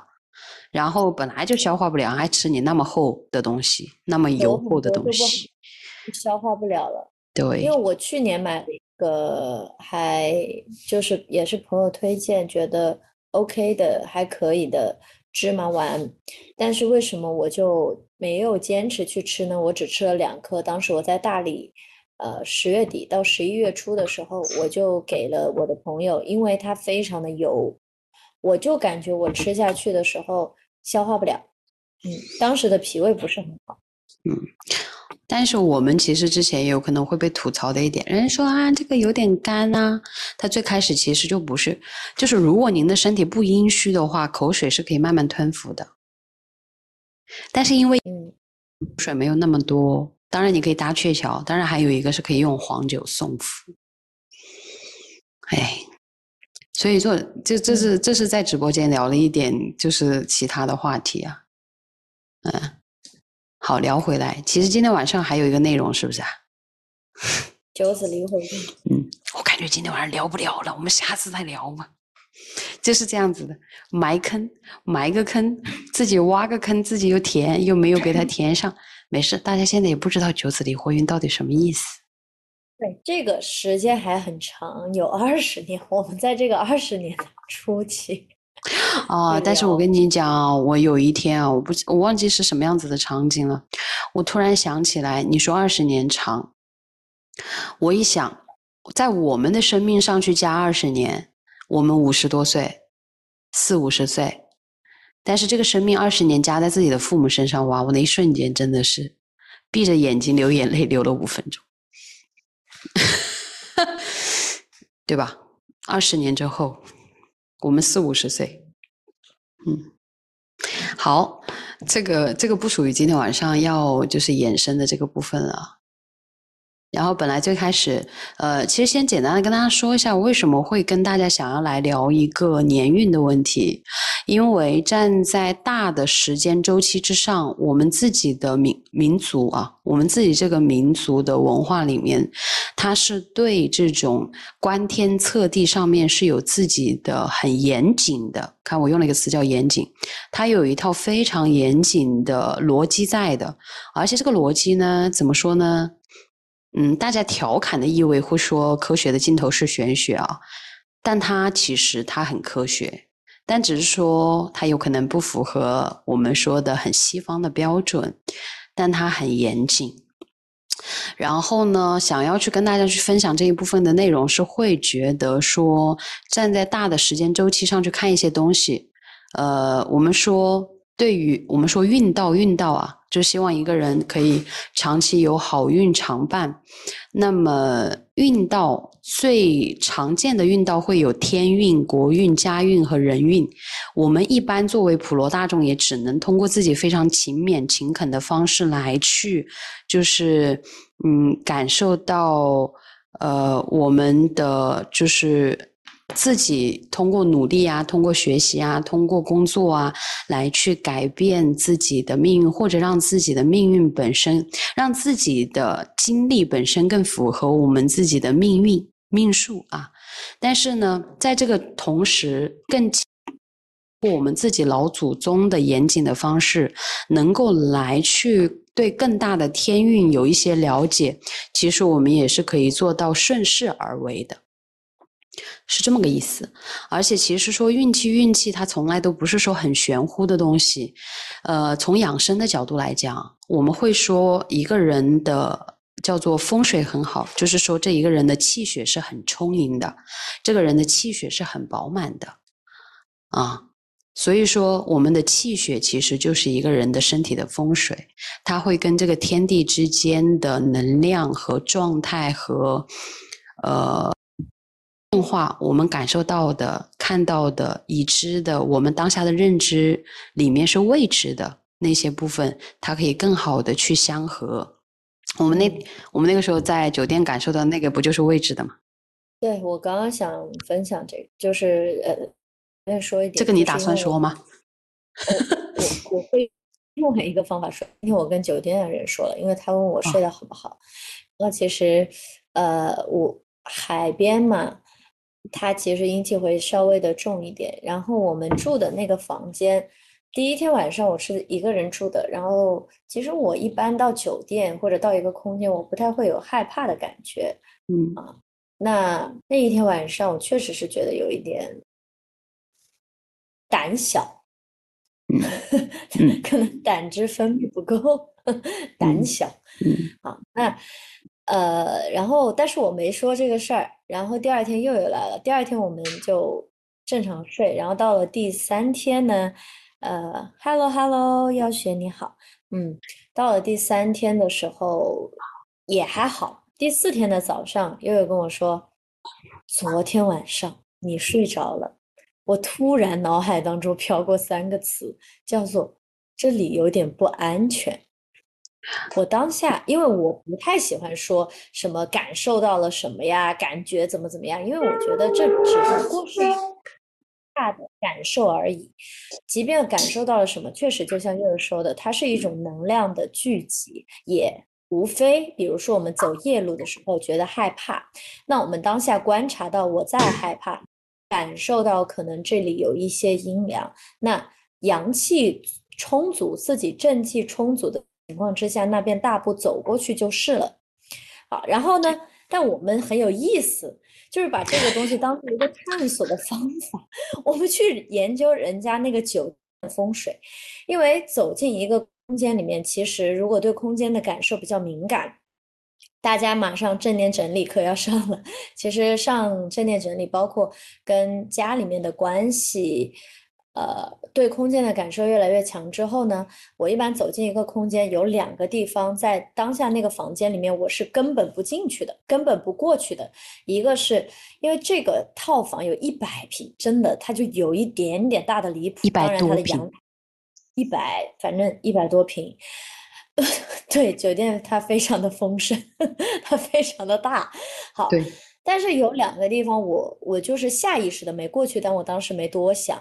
一个是他有一个喝茶的地方，另外一个是佑佑睡的那一边。因为我每一次住酒店，我都会感受一下两边，我要选一边我觉得比较好的去睡嘛。那第一天他没来，所以我就一个人，我肯定就选我比较喜欢的那一边。他觉得不安全的那个点呢，其实就是在他睡的那一边嘛。那。边确实，我当时一进去，我就根本不靠近那一边。后来他就看了那个风水图，风水，然后看我们看了一下方位，就是有几个位置确实是有点倒倒过来了，就是这个位置不是特别正。好，然后当下肯定就是相信自己的感受嘛，立刻换房子，然后换了一个房间之后呢，确实就感觉通透很多。然后这样的情况。换了一栋楼啊，当然我们分析了当下为什么在那栋楼的那个位置会有一些这样的感觉啊。这个作为一个觉得生活的小故事分享给大家，我觉得这里面有两个点，就一个是我们呃对于空间的感知，就有些东西它是无形的。有形之物我们可以看到，但无形的东西，我们自己的身体会感受到，我们的直觉会捕捉到。我觉得这是人天生就有的功能，只是在我们后天的学习和成长的过程当中呢，头脑非常非常的发达了嘛。那我们所接受的一些教育，它可能包括，我觉得在我们的文化里面不太去谈及这些东西，但我们可以不谈，但我们可以说一个东西叫做相信自己身体的感受啊。当进入到一个空间或者进入到一个人群，比如说跟一个人相处，你就是觉得难受嘛。好，但是脑子里面会说话。脑子里面会说，其实他也挺好的。你看他 A B C D E 五点都很好，但你的身体就是感觉不好。这个时候我们怎么做选择呢？好，这个问题留给大家。所以我我想分享的就是说，我们在日常的生活里面有很多关于正念的，关于我们在墨守的很多的内容里面，呃，我们从我们不去会去谈那些玄学的部分，我们谈的可能。较为日常生活，啊，但是，呃，尊重身体的感受，相信自己的感觉，这个是意义。怎么判断风水？又又会看。没有，就是其实呃，就是我们今天晚上跟时间养生的部分，其实在九点半的时候就已经结束了啊。然后呢，后面的这个多余的部分呢，就是属于多余的部分，就是属于那个时间养生之外的那个部分，刚好也恰巧是我跟艾塔就是在十月对吧？十月初，然后共同两个人去经历的这样子的一个共同的感受。呃，风水呢，就是大家放在一个很简单的逻辑啊。嗯，你要不这样子吧？我们在中旬，我们在霜降，我们在我们之前不有快闪嘛？我们放在中旬的时候来做一些快闪吧。其实，呃，你记得我之前跟你讲吗？就是接下来二十年的这个运本身，十月每年的十月都属于一个交运的节点。其实交运期的话。大的时运的交运期和每个节气的交接的那三天，其实是有相通的概念的。其实你知道为什么中国人说过节过节吗？你过节用另外一个发音，就是我跟这个人有过节，就是他其实是用一些小的，嗯，对，天地之气它在转换，然后气运在转换的时候，其实大家有时候是一静不移动的。在十月中旬吧，来去做一个就是快闪的内容，就是不讲时间养生，就专门去讲，就是我们自己的老祖宗，也不用玄学的方式讲，用非常就是通俗易懂的方式来给大家去做分享。风水其实它非常的朴素，是一个很严谨的时间应用学的一个东西。然后我没有学的非常的精通，我会觉得我四十岁之后去精通这个部分，才会更好的能够融会贯通，而不是只是纯粹的做了一些。就是内容和词义上的理解，然后那天晚上去给艾塔去说到那一个点的话呢，是身体的直觉，他给了一个声音，然后再加上我的性格比较嗨一点啊，比较符合我的身形，就是我并没有在那个第一时间感觉到恐惧或者说什么的，只是说心底给了一个声音说这里不安全，然后呃后面我们俩也用非常克制的方式啊来去做了一些辩证。我觉得是可以用辩证和思考和探寻的方式来去佐证的，就是我们两个人也没有把这个事情去做的更加的叫做奇怪诡异，对吧？啊，比较用比较善意的方式去处理了整个事情的后续。然后呢，大家在嗯日常生活当中。就是就像悠悠跟大家讲到的一个很简单的点，当你身体在气血充盈和饱满的时候，去应对一个我们说的阴气啊，或者说那种环境容易让人觉得恐惧的地方，跟您当下的身体很虚弱，去进入到同样的一个环境的磁场的时候，您的身体的感受是会截然不同的。所以说，一切核心的根本，我们。灵魂这一辈子来到人世间来修行，跟着我们的肉体一起来伴随着来去修行。那么，我们身体作为我们对于环境的感受、觉知、接收的这样子很重要的一个工具啊，很工业、很很很很重要的这样子的一个载体，是要去叫做符合它的逻辑来去爱护它。嗯，好，今天晚上的这个部分，我觉得我们。一一小段啊，你说到这里，很想跟大家分享一个点，就是呃，昨天我收到了一个用户的私信，他叫做 Robin，然后他是正念基础的两期的学员，他来。其实是一个老学员，然后他发信息问我说：“Hello，艾塔你好，呃，我已经上完了这个课程两次，然后我的感受是如何的？我接下来呃进阶晋升，能够探索的更多一些，能不能请你推荐呃我接下来可以去尝试的一些内容或者说课程？好，然后。”呃，因为我上一次整个正念基础改版后的第一次，其实我们是没有推广的，但是呃，有很多的小伙伴回到了呃社群里面，也有一些新的朋友。那在这个过程当中，呃，基本上每一个人我都有做一个大概的了解。那 Robin 他是在最后分享的时候，我还有呃见到他在线上的时候，所以我大概了解他的一个情况。那我给他推荐了。身心先上身心流动，因为他想直接上正念境界。那我觉得可以在这里停一停，去做身心流动。那为什么要说这个事情呢？是因为在今年年初的时候，我跟大家之前有小小的分享这个事情，就是在元月一号，也就是一月一号癸呃不是癸卯年，就是 呃阳历的这个一月一号跨年的那天晚上，我跟 Eddie 我们在一起跨年，在。做厦门的旅修，当时候我就非常的清晰，有一个声音或者说有一个想法，在今年我很想要在我自己在做的这个事情，也就是墨守的这个品牌也好平台上去分享更多跟身体相关的事情。因为在过去我自己的探索的过程当中，确实有一个很明显的变化。最近两年，那当然跟我的生命的阶段也是有关系的。因为我之前一直都觉得是身体非常的好啊，当你觉得它很不错的时候呢，往往不会去关注它。直到就像春天的时候、夏天的时候，我们以为夏天会永存哎，那个热烈会永存啊，但是秋天会来的。冬天也会自然而然的到来。那当走进冬天，去感受到那个萧瑟的时候，一定程度上有新的生机在孕育和发生啊。所以，呃，也经由我自己个人的这个一些契机和碰到了 Eddie 也好，后来碰到佑佑也好，这些自然的发生，就把这些内容带给大家。那可能一个就是我知道运动这个事情是很不容易的，是很不容易的。对，就像 Mint 说的，和身体建立连接真的很难，也是今年才逐渐有感觉。我们可能有的人是从身体开始的，就像我十六七岁开始的时候，我去接触瑜伽，可是直到这两年，我才真的觉得。和身体有了更近的一个关系，也在身体当中入心，看到了内在很多东西的浮现。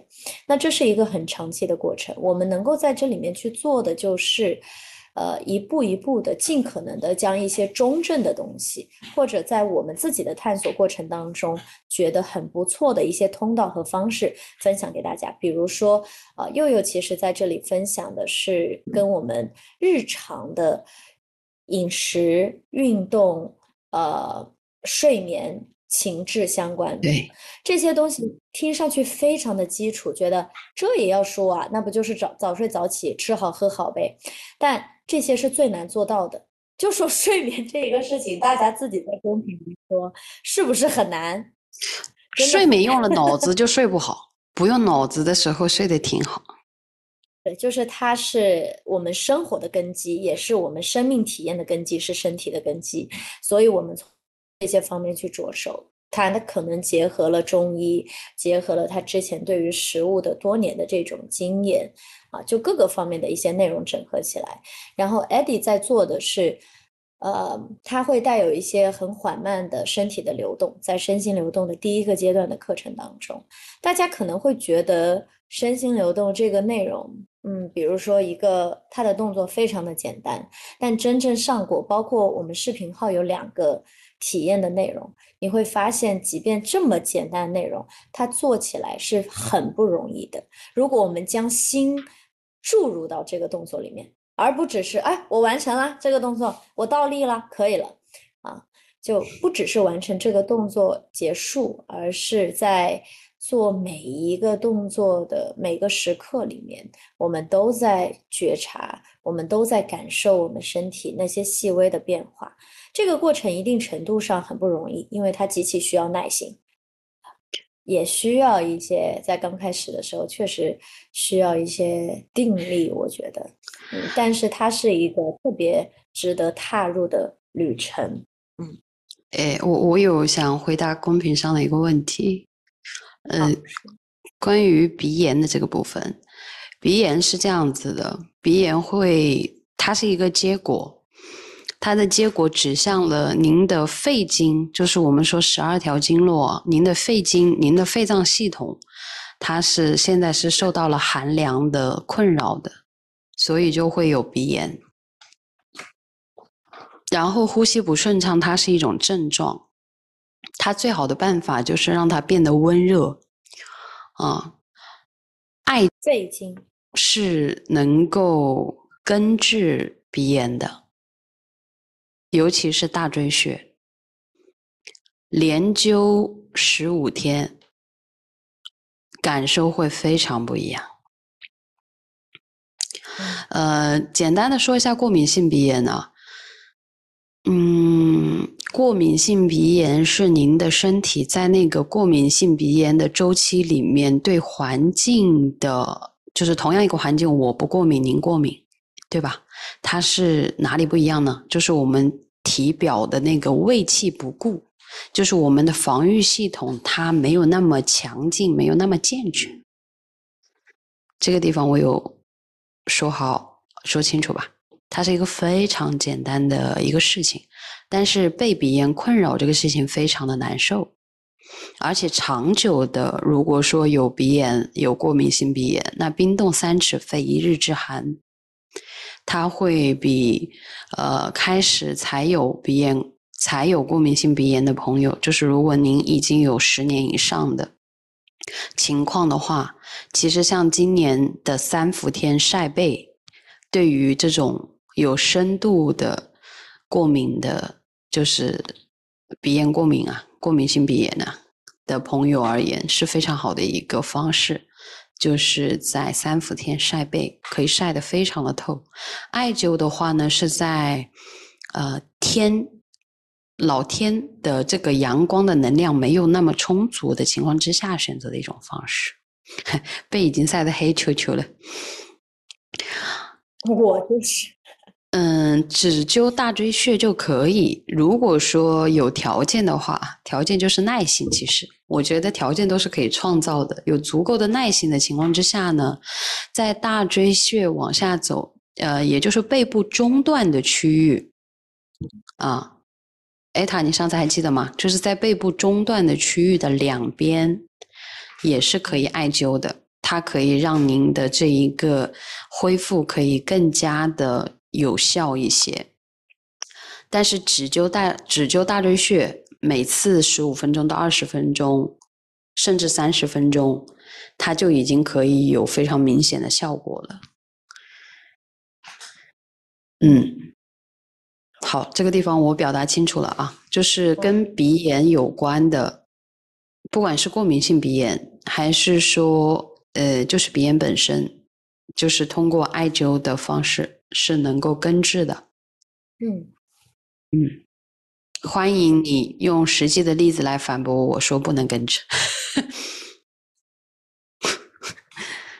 嗯嗯，好，还有什么问题要问我？打呼噜是吗？大概，嗯呃，打呼噜是这样子的，呼吸不顺畅呢，体内是有湿气，同时也是有风的。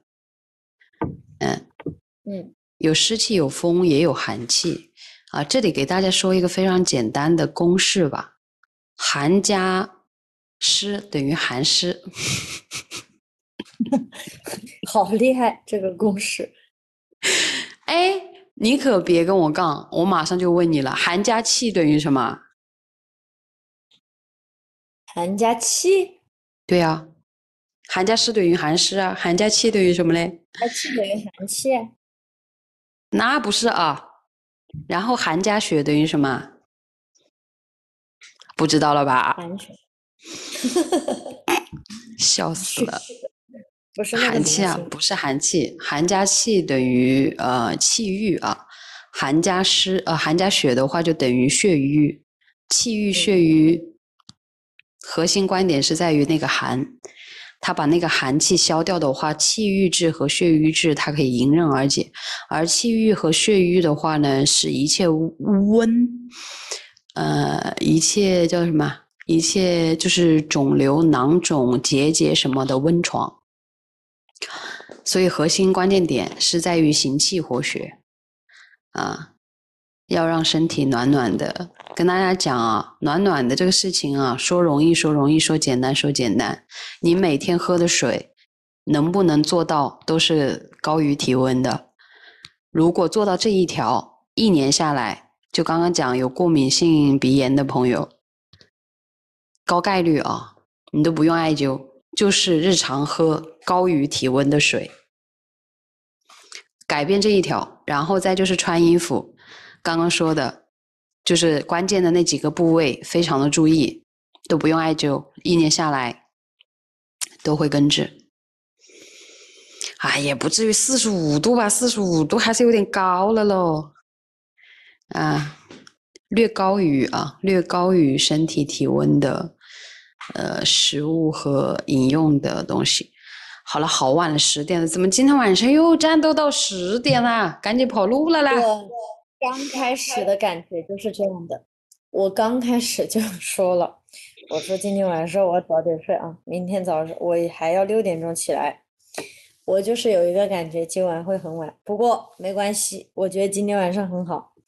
我们今天晚上的这个直播的内容呢，大概会跟大家就是会有一个公众号的版本出来，啊，不能去海里玩了。平时还去冲浪，冲浪很湿气，真的就没关系。有一些时候你去，就是说你不是天天去冲浪，然后呢，你在什么样的时节去做那个对应的事情，然后你在做完那个事情之后，就是可以艾灸啊，可以泡脚啊，可以就是运动出汗呐，都是可以的。希望大家不要听完买一堆东西。这个 这个我这个这个我就是就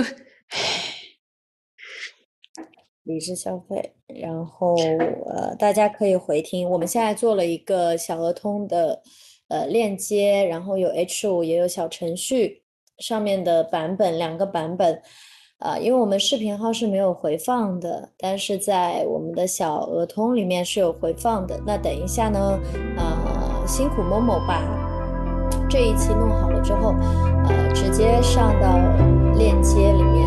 就是我们把整个每一期的分享给到大家，从立秋开始的，然后大家可以不断的去回听，好吧？对，停下了打开淘宝的手。大家，朋友们晚安了啊！晚安，晚安，夜梦吉祥。谢谢大家。